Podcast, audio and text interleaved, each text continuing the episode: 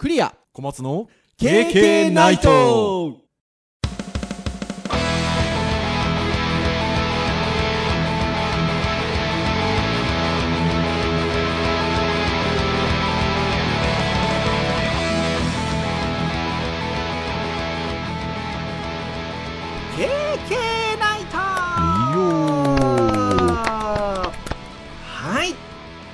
で349回の配信でございます。お届けをいたしますのはクリアと。はい、小松です。どうぞよろしくお願いいたします。はい、よろしくお願いします。いや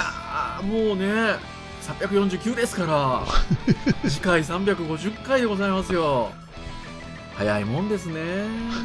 そうなんかこういったこう切り番会みたいな時にはなんか毎度毎度あの近い時に言ってるかもしれませんけどね1年間ってジャンプとかね買ってても50何号だからねまあほぼほぼ毎週で50回っちゃ一丸1年ですよほぼほぼはい。ですので350回って言ったらですよまあ大体7年ぐらいやってる感じですもんね。そうですね。9月でちょうど7ね年です、ちょうどまあ7周年の時は7周年の時で多分また大騒ぎすると思うんですけど 9月にスタートしてるんですね350回も目前ということで349回でございますけれども前回は GoogleIO2022 ということで、はいはい珍しくねアップルじゃなくて Google のハード系のお話をしましたけどまああの SNS で配信あのシェア僕するんですけどねいつもね。いいねつかないですね あ、そっち？ね いやー、ほら、先週なんか、ほら、もう小松先生がエンディング近くに予言めいたことを、あの、クリア先生のお知り合いなんかは、んアップルじゃなくて大丈夫ですかね的なことをおっしゃったじゃないですか。まあ、まあ多いでしょうねって話はして言うもましてたよね、。言うてもほら、まあ来月また多分アップルのイベントもあるしね、その前の前哨戦としては楽しく聞いていただけるんじゃないですか的なことをね、私返したんですけれども、まあ、いいねつかない。まあ、タイミングはあるにしてもそうですね。多分再来週はバリバリつきますよ。そうですよ。アップル系のトークをした時は、まあ、まあつきますからね。だから、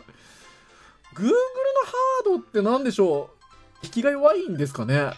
うーん、まあでも一応あれもね、技術者会議っぽい感じなので、はい。まあ、ハードだけじゃないんですけどうね。ん。ぜひ皆さん、あの、ちょっと食わず嫌いせずに、前回の回聞いてくださいよ。あの、いいハード多かったですよね。まあそうですね。多分でもね、うんあの、僕思うに、その、アップル系のものって、ん。エコシステムね、やった時に、うんうんなん、なんつうのかな、その気持ち的には生活、仕事もあるけど、ちょっと生活だったりとかね、はい。自分の趣味の部分でワクワクしたりとか楽しいみたいな、まあ人生をなんか豊かにするような、まあところがあるハードだったりソフトだったりするわけじゃないですか。Google って、うん。まあある意味生活に近かったりとか仕事に近いので、はい。まあ、アンドロイドあるよね、うん、そうね、まあ、使ってるけどっていう、なんかその生活に密着して、なんかこう、ワクワク感みたいなガジェット感はあんまり少ないのかもしれまあないですね、確かにな。だからね、今あの Google Watch 出しましたけど。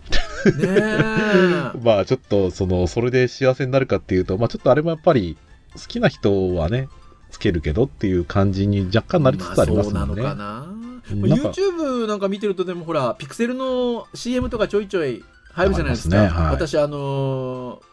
お金払ってる有有料会員じゃないので CM ちょいちょい入りますけどはい。結構ねいいしその生活をイメージするようないい CM やってますけどね。やってますね。うん。だから多分僕は売れてる気はしますけど、うん。周り聞いてもね売れてたりはするなとは思うんですけどなんでしょうね。なんかワイワイする感がないのかもしれないですねまあ、だから僕はどっちかっていうと、その、距離感というか、はい。Google の距離感って僕はどっちかというと本当に仕事とか、はい。あの、ツール的な感じがすごいするわけです。はいはいはいはいはいはい。で、もう Apple の場合は、どっちかというとなんか、個人的にはそのエンターテインメント感があるんですよ。そうです気持ち的ね。に。まあデザインだったりとかね。持ってることが嬉しいみたいな感じにやっぱり、まあなるように、まあうまくはまってるのかもしれないんですけど。うん いや、でもそうかもしれないですね。うんまあまあ、Google はなくはないんですけどね。ただやっぱりそれが、Google はよりなんか仕事感が非常に自分の中では強いので。道道具のね、良さはとてもあるけど、っていうところかもしれないですよね。うん。そうどっちかとどっちかというと、ないと困るっていうあ場そう所なんですよ。そうそうそうそうそうそう、アッね、プルの場合はどっちかというと、あったら欲しいっていう感じなそう、いや、んですよ。わわかりますね。そうですね。いや、ぜひ、あの、前回の回聞いてください。引き弱いな、これ。ってなところなんですが、えー今回は、えーまあ、ハードガジェット会先週というところで、えっと、教育会なんですよね。一応、こう、順番的には教育会なんですけど、まあ、何の話をしようかなっていうところではあったんですけど、まあ、うちなんかは娘が今年から中学生になって、まあ、学習の環境が変わって、まあ、小松先生のところもね、上のお子さん、下のお子さんも多分、それぞれに新しい環境にそうですね。ね、なったんじじゃないかなと思うんですけど、お勉強の仕方だったりとかね、いろいろ変わってきてて、どうなのああなのみたいなところはあるんですけど、やっぱね、僕なんかは、大丈夫ちゃんと勉強やってるみたいなところでね、心配なところもあるので、まあ、学校の様子がどうみたいなところから始まり、今日宿題ないのとかね、やったとかね、ついつい言っちゃいがちなんですけど、小松先生はその辺はどうなんですか？小松先生自身は割とおおらかな感じなんですか？ああ、どうですかね。言わないことはないんですけど、うん。僕自身が割と、あの、親が共働きであんまり家にいなかったのもあって、あんまり言われたことないんですよ、ね。ああ、そうですか。あもちろん、あの、言われて、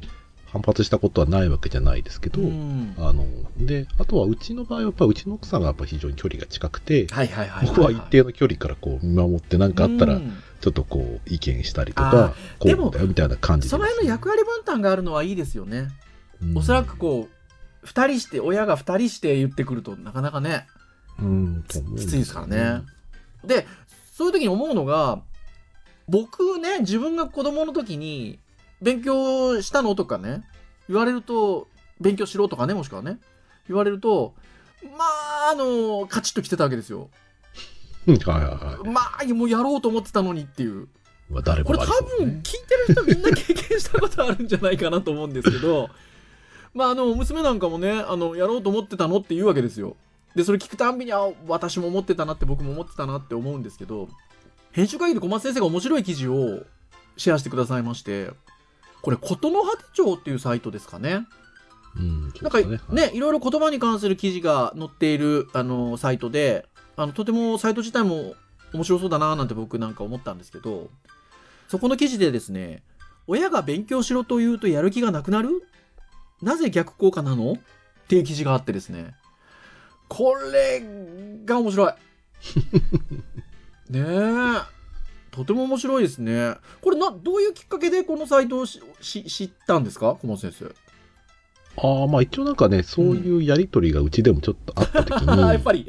なんでだろうなって、僕うんたなんかす素直になんか疑問になったんですよ。うん。で、なんか意味があんのかなと思って、その、なんだろうな、やる気なく、勉強しろ、やる気なくなるっていう風なところで、今やろうと思ったのみたいな、そういうキーワードで検索したら、うんその中でこれのサイトが引っかかったんですね、これ本当に面白くてですね。まあ、私や小松先生、小松先生もひっくるめちゃうとあれですけど、あの私なんかはね、先生ってお仕事してますけど、別にほら、教育学とかを勉強したわけでもなくですね。っていうことなんですよ。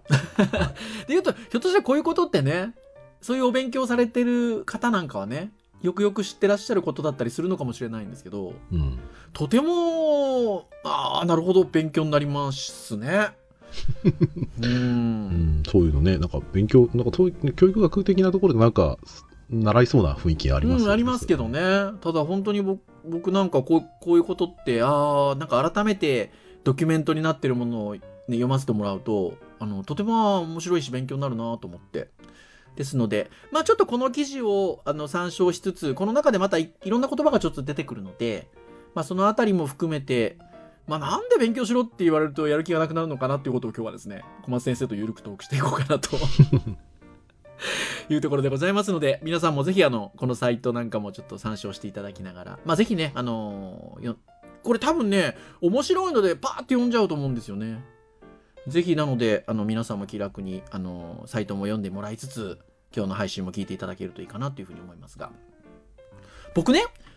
あの、自分で分析をしするところですよ。なんで勉強しろって言われたらやる気がなくなるのが。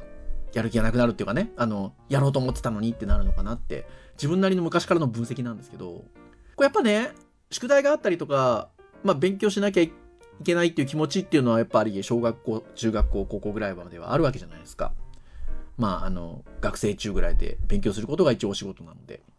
そうすると、こう、お勉強してない時間っていうのはやっぱりどこかしら後ろめたい気持ちがあるのかなと。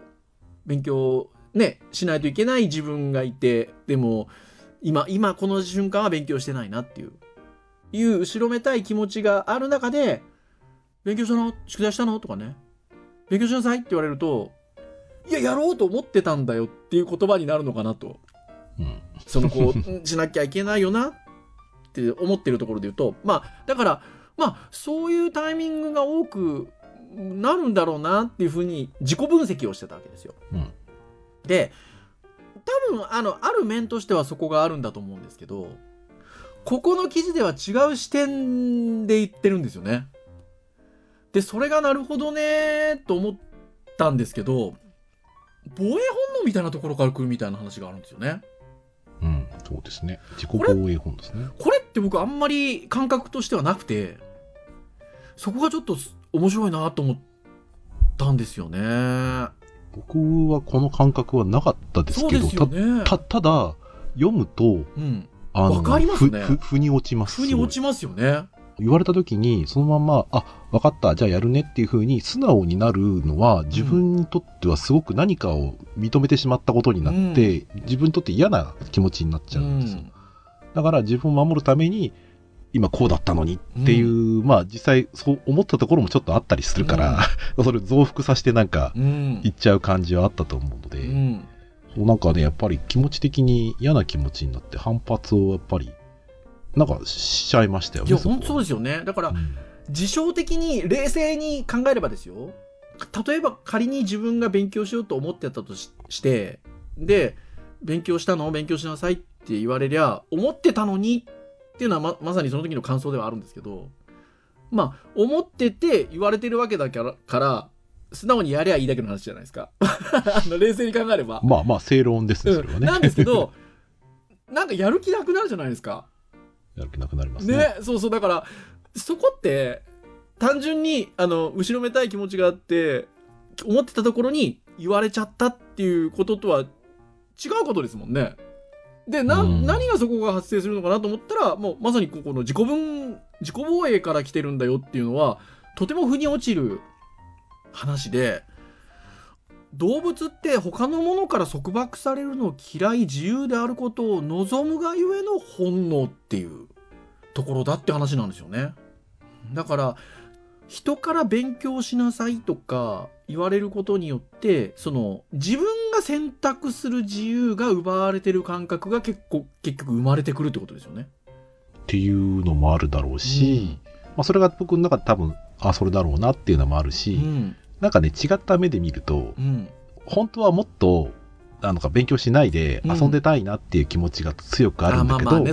でもやんなきゃいけないって気持ちもあって、その、揺れてるとこなんですよ。うん、だけど、それを言われたことによって、やる気なくなったのも事実だし、うん、もうあんたやる気なくなったっていうことで、自己正当化してやらないっていう、なんか、うん、あの、自分のやりたいことを選ぶためになんか渡りに船をなんか取ったみたいな感じのことをもしかしたらしてたかもしれないなと思いますけどね。いや、本当に。でもね、そういう、その、いろんな感情から、まあ、親から勉強しろって言われた時に、まあ、やろうと思ってたのに、とか、やる気がなくなるとかっていうことっていうのは、だから生まれるんだなっていうのが、あの、とてもね、わかりますね。まあ、動物が本能的にその他のものから束縛されるのを嫌うと、自由であることを望むっていう、こう、ことをですね、心理的リアクタンス理論って言うんですね。ね。まあまあまあ、習うとこではきっと習うんだろうなと思うんですけど。ね、だから僕はあんまり聞いたことなかったんでね。ね、うん、でもテレビを見ていたり、ゲームをしていたりするときには子供は自分の意思で行動していると。まあそれはそうですよね。楽しいことなので自分の意思で行動してるわけですけど、まあその時に親から遊んでないで勉強しなさいっていう言葉は、まあ子供からすると自分の自由な行動を奪う一言であると。いうところで、まあ自分は自由でいたいんだっていう自己防衛本能が作動してしまうと。いうところでやる気を失うということですよね。いやー、これ勉強になりますね。無意識に出ちゃうっていうのが厄介ですよね。そうですよね。いや、ほんとそうだなっていうふうに思うんですよね。だから、これで言うと、その、まあ今ね、この話題に関して言うと、親と子のお勉強っていう視点での話なんですけど、このね、心理的リアクタンス理論っていう話に行くと、またね、あの、いろんな関係性においてのものがあるんですよね。ここがまた面白い。ちなみにで、えっと、小松先生がですね、これも僕に教えてくれたんですけど、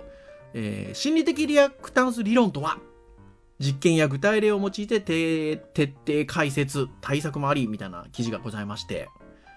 こちらはある方がブログ的に書いていらっしゃるものなのかなとは思いますが、まあ、心理学のことを中心に割と書いていらっしゃるのかな。記事なんですけど、この制限されると反発したくなる心理について、あの、まあ、いろんな関係性の中でそういうものってあるよねっていうこともね、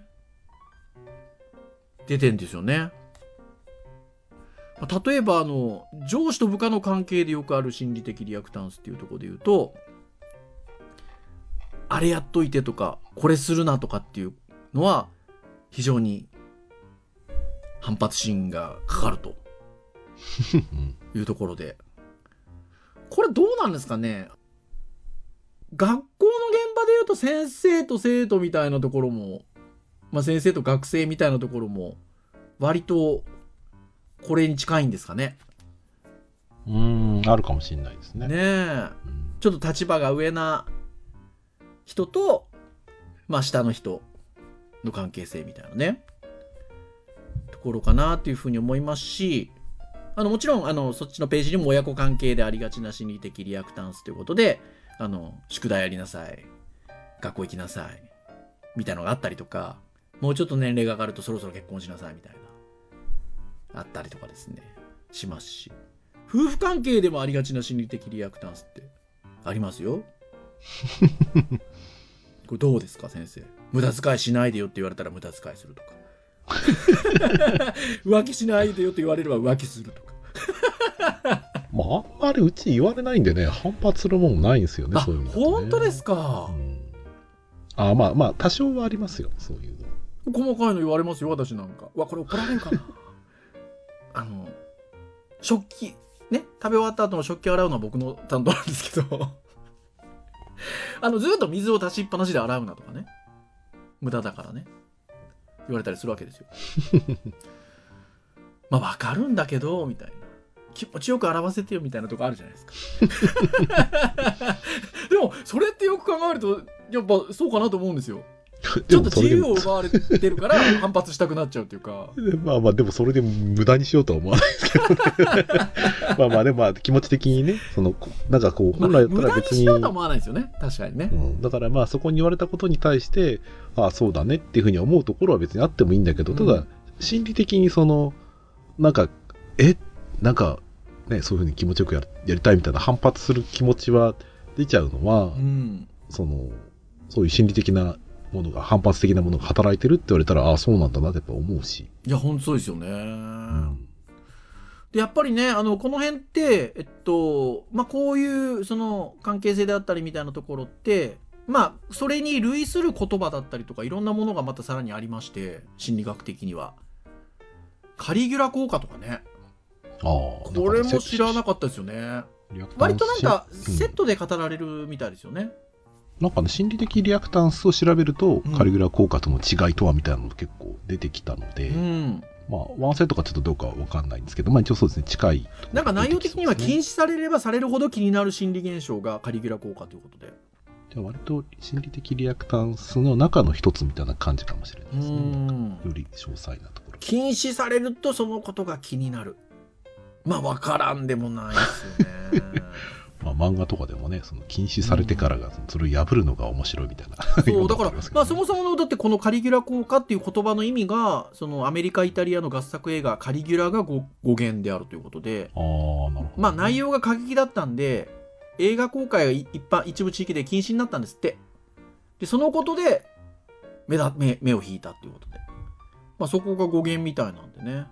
うん。確かにね。見るなって言われたらちょっと見たくなっちゃいますよね まあ、まあそうですね。ねえ。というところもありますし、最初にね、参照してた親が勉強しろとやる気、まあ、あの、この話元に戻りますけど、あの、そっちでもあの出てたんですけど、ブーメラン効果という言葉もね、セットで。まあ、相手を説得しようとすればするほど抵抗を受けてしまう心理現象。ブーメラン効果。これもありますよね。説得したかったら説得しちゃダメなんですかね。ねどうなんですかね。まあ、だからやり方次第なんですよね。その相手の自由を奪うようなことはしてはいけないっていうところだと思うし、うん禁止じゃなくて、まあ、多分もう何のためにね、その、やるのか、まあ、多分建設的な相手の立場に立てるような言葉じゃなきゃいけないんですかね、そういういや、だと思いますよ。そう。だから、親が勉強しろって言うとやる気がなくなるっていう記事の方にも、あの、最初の方に書いてありましたけど、やっぱあの、この辺のブーメラン効果みたいなところで、あんまり言い過ぎるとね、良くないっていうのを教育学的にも学んだことがありますけど、みたいな文言があったんですけど、この辺りはね、バランスよくちょっと使わないと逆効果になっちゃうところがあるんでしょうね。そうですね。ねうんだから、だからまあまあ、だから話の本筋を、ちょっとやっぱり、なんかずれた感じでね、あの、考えないようにしてもらえればいいんじゃないかなと思いますけうどね。ん。ここにも書いてますけどね、その誰のためにっていうところで、まあ、割とその、これもなかなかちょっとまた別の話になりそうですけど、うんお前のためにやっているんだよって言ってるのは実はあなたのためでしょみたいなはいう話とかもありますけど、はい。だからどっちかっていうと、その、あなたのためっていう、なんかすごいね、抽象的な言い方ってね、うんあの、僕の都合にもやっぱり聞こえちゃうので、確かに。じゃあ、まあちょっと一緒に考えてみようかっていうところで、じゃあこれやんなかった時にどうなるかだったりとか、もしその、やってったらどういうことがね、可能性として広がるかであったりとか、その、で、今は実はなかなか難しい状況なんだけど、習慣化したら実はこれってもっと楽になるんだよとか、うん。まあ多分いろいろその、なんだろうな、あの今この時点でやるやらないだったりとか、その行動に対しての批判であったりとかっていうこと自身には、まあ反発されやすいですよね、きっとね。いや、そうですよね。うん。もうまさに、あの、今、小松先生がおっしゃっていただいたこと、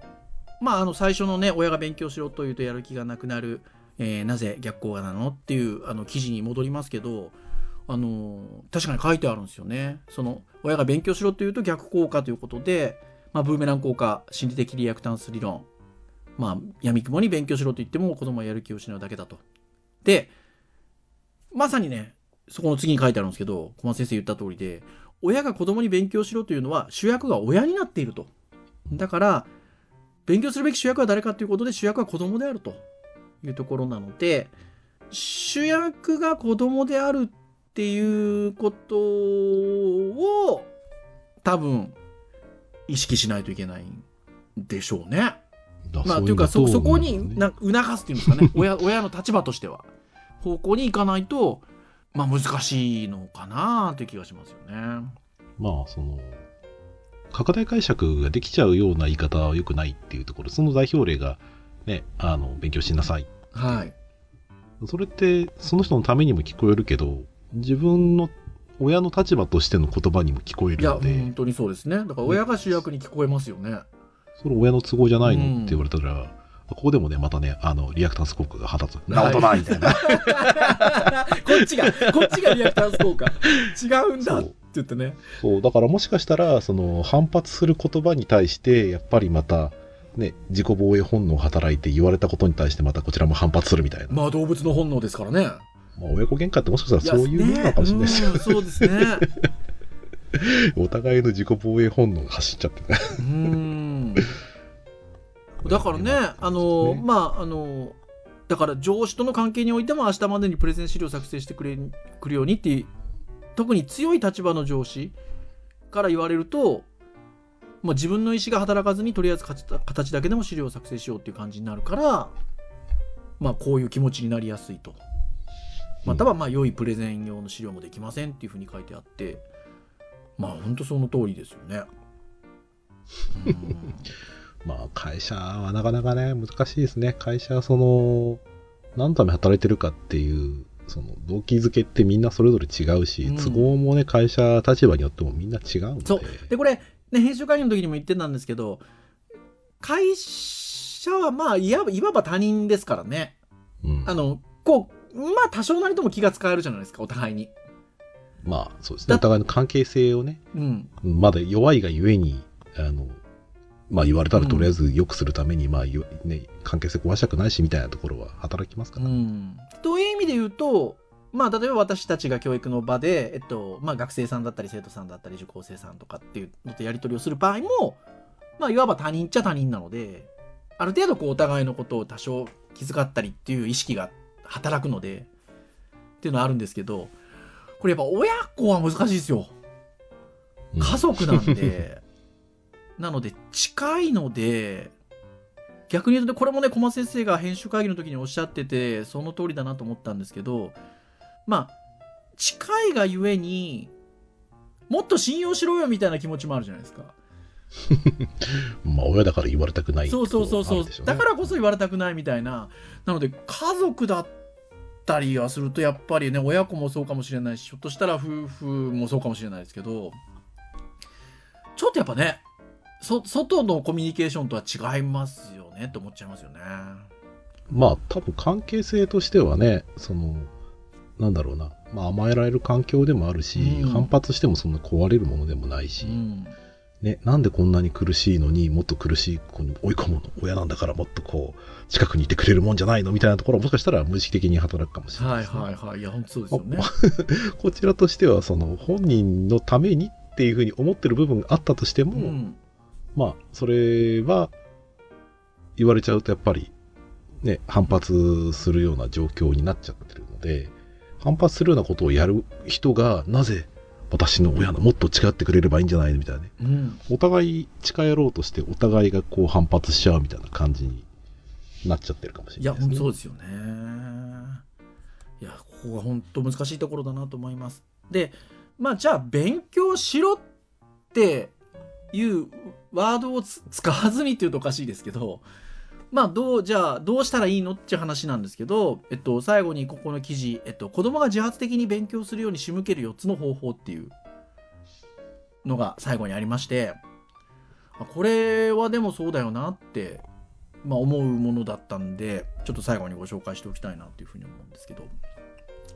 まあ、4つありまして、1つは勉強を他人事ではないと思ってもらうということで、まあ、要は、親のためにするんじゃなくて自分のためにするものなんだよっていうことをまあ普段から子供と話しておく必要があると。まあ、将来の夢、将来就きたい職業、まあこういったものを普段から子供と話しておくべきだということ。で、まあじゃあこういう勉強しておくといいんだよっていう子供と会話をしておきましょうということなんですけど、これはこれで難しいじゃ難しいですよね。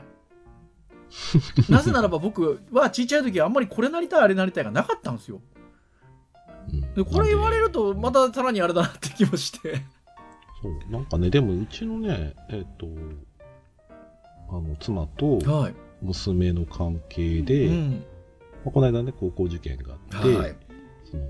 志望校の話とかねいろいろしてたので僕はあんまりその辺は細かくタッチしてないんですけど、うん、ただその彼女がそのなんでねその勉強して、いい学校いい学校っていうかね自分の行ける上であの勉強するかっていうと、あの自分もそのななりたいものとかまだ決まってないし分かんない、はい、だけどそのできればその学校を選びたいっていう。ほうほうほうほうほう。言ってしまえばその学力が上がれば選択肢が増えるじゃない。はい。まあ、そういう発想はまあなるほどなと思って。でもそれすごいことですよ。だって今の話をしてるところの次の段落に結局勉強することで将来いろんなことに挑戦できるようになる。まあ将来の選択肢がって話が出てるんですよ。まさにそれじゃないですか、うん多分、まあ多分、なんかね、話のね、発端はちょっと違うところな気はするんですけど、うん、ただやっぱり選べないっていうのは嫌だっていうところは先に走ってるかもしれないです、ね、ああ、それはでもだから、そこが結局選べないっていうのは自分が選びたいっていうことなので、自分主体になってるじゃないですか。だから、だからそこですよね。要は、うん、まあ他人事ではないっていうふうな気持ちを持ってもらうっていうところが大事だよということで。うん。いや本当にそうかなと思で、次がですね、親も一緒に勉強するっていうことで、大人勉強せずに楽でいいなと思ってたと。いうことなんですけど、まあね、これね、実はね、でもね、我が家にあるんですよ、これ。今ね、うちの奥さんと娘がね、9時からね、中学生ラジオ講座を2人でやってるんですよ。えー、奥さんも一緒にやってるんですよ。素敵。はいいですよね。うん、そうなんかい親も一緒に勉強するっていう。とてもいいなと思いますね。僕はもう英語苦手なんでね。だからこそそこに加わればいいんですけど。なかなか。っていうところではありますが。うんあなたも勉強するようにしましょうと、うん、いうところで。これはとてもやっぱ見ててもいいなと思いますね。うん、そうですね。そう。だってここ書いてありますけど、数学や勉強、英語の勉強じゃなくてもいいと。読書だっていいと。なるほどね。ね。はいだから、それこそこれもそうなんですけど、今、うちの奥さんが歴史ものの本読んでんですよ。まさにあの、鎌倉時代の。はいはい。で、うちはね、三谷幸喜ファンですから、うち家族全員。大河見てるわけですけど、そうするともう、あの、その時代の本を読んでたら、うちの娘が横から読んでるわけですよ。でうちの娘も詳しくなっちゃってて。でそうするとやっぱドラマとか見てても楽しいし、まだね、歴史の勉強始まってないですけど、あ、まあ、小学校の時ちょっとやってましたけどね。と楽しそうなんですよ。うん。そう、だから、確かに読書だっていいっていうこともよくわかるし、なんかこう、一緒にやる、勉強する、一緒にことをするっていうのはなんか大事ですね。うん、そうですねう。ん。ところかなと。あとはね、次に3番目が勉強する時間帯を決めておくということで。まあ、これはでも比較的やってる家は多いんじゃなかろうかなって気はするんですけどね。そうですね。あのーまあ、我々ね、前から言ってるその続けるコツを続けることっていうところで言うと、ね、週末まとめてやるっていうのを同じ時間に勉強するにしても負荷高いんですよね。まあ、習慣化として1日30分1時間でも、もし毎日できるんであれば、週末の7、8時間よりも、まあ、はるかに実ははいが出るというか、楽なはうずなんですよ、ん。なんか闇雲に長時間勉強するんじゃなくて、もう時間を決めちゃうと。まあまあ、そうですね筋、筋力をつけるというか、まあ、勉強するための力をね、つけるってそういうこといや、でも本当そうでですよね。だから、そのことで勉強がめんどくさいから、勉強しなくちゃにだんだんと変わっていくというところで。まあ、環境を確かに、まあ、集中する環境を作るっていうのは、大事でしょうね、これね。まあそうですね。うん。かなっていうふうに思います。そして最後が、これは大事だと思うんですけど、まあ、勉強の成功体験を経験させてあげるということで。これね、割とね、あの、まあ、親子関係じゃなくて割とね、教育の場みたいな話の時に、このポッドキャストでもね、成功体験、成功体験って話はしてるかなっていう気がするんですけど、まあ、これは親子の場合においてもそうかなっていうことで、これは本当そうかなっていう気がしますね。うん、そうですね。うん、確かに。まあやっぱそういうね、体験がね、あの、次のきついことをやっぱりする原動力になったりするので、うん。僕は残念ながら学校の時にはこれ分かんなかったな。そうですよねあ、ただ、あの、もう20年ぐらい前ね、デジタルハリウッドに自分で通い始めて、うんあの、やっぱりこう、グラフィックとかをね、作るのにうん生みの苦しみがあるわけじゃないですか。でも一回苦しいの経験してるから、出来上がりが想像できたんですよ。うんで想像したらすごい楽しいので、うん徹夜してでもやりたいっていう風な感じになってたんですよ。はい。まあ今だんだんだんだんそういうのは刺激としては少なくなってますけど、うん当時やっぱり僕の中ではそういうデジタルハリウッドとかで 学んでたのって、そういうその成功体験、ちっちゃい成功体験ではありますけど、うん。まあそれが次の成功体験の原動力になったので、うん。まあこういうサイクルが良くなればいいんだけど、やっぱり、まああとはね、勉強して、まあスコアがね、良ければそれもたいい体験ですけどね、うん。まあ本当はなんか社会につながるような勉強して楽しいってなるのがね、なってくると一番いいんですいや、けど、ね。本当そうですよね。うん、なので、とてもこの、なんていうんですかね、勉強の成功体験を経験させてあげるっていう話で言うと、あの、とてもシンプルなことが書いてあって、まあ、子供がお父さんこの問題分かったよって言ってきたとしたら、まあ、間違ってもこんな簡単な問題分かって当然だなんて言ってはダメですよ。でまあ、一緒になって喜んであげましょうと。で、親が喜べば子供も嬉しいし、自分も誇らしく思うようになるということで。まあ実はこれシンプルに、一緒に喜んであげるのが成功体験の第一歩ですよっていうふうに捉えると、うんとても、あの、わかりやすいですし、これの積み重ねですよね。そうですね。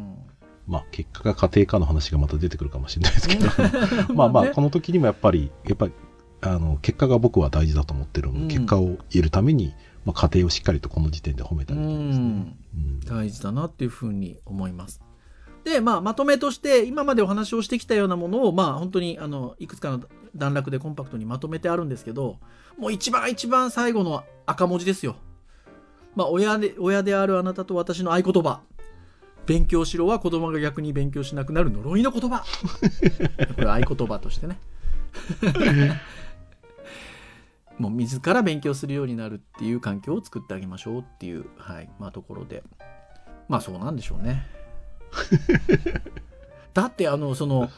やろうと思ってたのにみたいなのは、もうなんか太古の昔からある言葉だみたいなのもなんかどっかで書いてありましたよ。古代なんとか文明の頃からあるような言葉だみたいなことが書いてありましたよ。まあ誰もがね、こう言ったことあるんじゃないかっていうのは、多くはあるんじゃないですかね。ですので、まあもうだから要は言っちゃダメなんだと。うん、違うところで勉強をするように促さないといけないっていうね。まあところで。はい、あの大変勉強になりました、私は、ね うん、そうですね。まあ、僕なんかはやっぱこれ聞いてて、ああ、なるほどなと思うところで、僕はどちらかというと本当にもう、体がそういうふうなその反射をしてしまうんだっていう理屈が僕にとってはすごく大きくてですね。はい、そう、その僕の人格であったりとか、うん、その言葉が悪いっていうところじゃなくて、その人がもう無意識的に反射的にそうなってしまうんだって言葉を投げかけてしまった。で相手から奪うっていう心理を作ってしまった、うん、なぜか分かんないけどすごく相手がムカついてしまう、はい、逆にそこはやっぱり理屈としてあのそうなってしまったんだったら、うん、それは実はこういうことでね、うん、それはこちらも悪かったけど、まあ、でも実はあのまあエゴ的なところもないわけじゃないけど、はい、やっぱりねその子供にとって楽しく生きていくためにはやっぱりこうここでやると、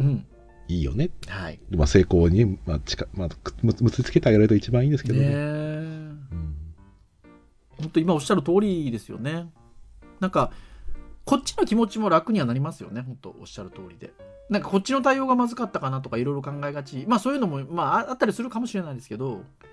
まあなんかね、動物の本能的なところだみたいな感じがあるとね、うん、ちょ、ちょっと、まあ安心はしますし、あの、そこを軸にちゃんと考えられるといいよなっていうふうな思いにもなるのでね。本当におっしゃるそうそこは皆さんね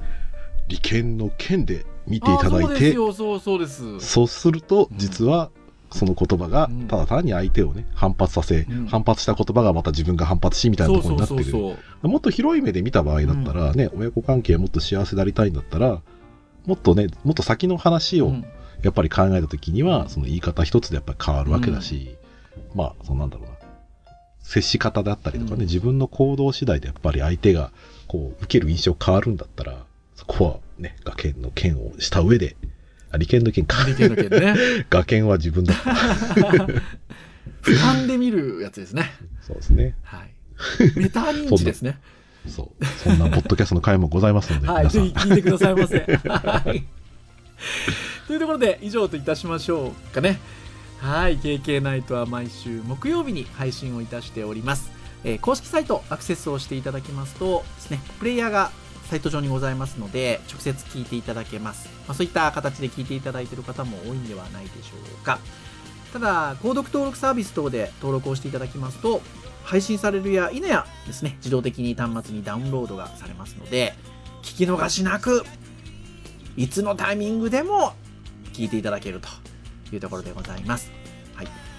まあ、今回349回ということで、まあ、いろんな話題でお話をしておりますので、利権の件の話も含めね。まあ、興味のあるものからあのお聞きいただけると大変嬉しいなと。Google のガジェットの話も聞いてくださいませ。はい、というところでございます。えー、それでは以上といたしましょう。お届けをいたしましたのはクリアと。はい、小松でした。それでは次回アニバーサリー回350回の配信でお会いいたしましょう皆さんさようならさようなら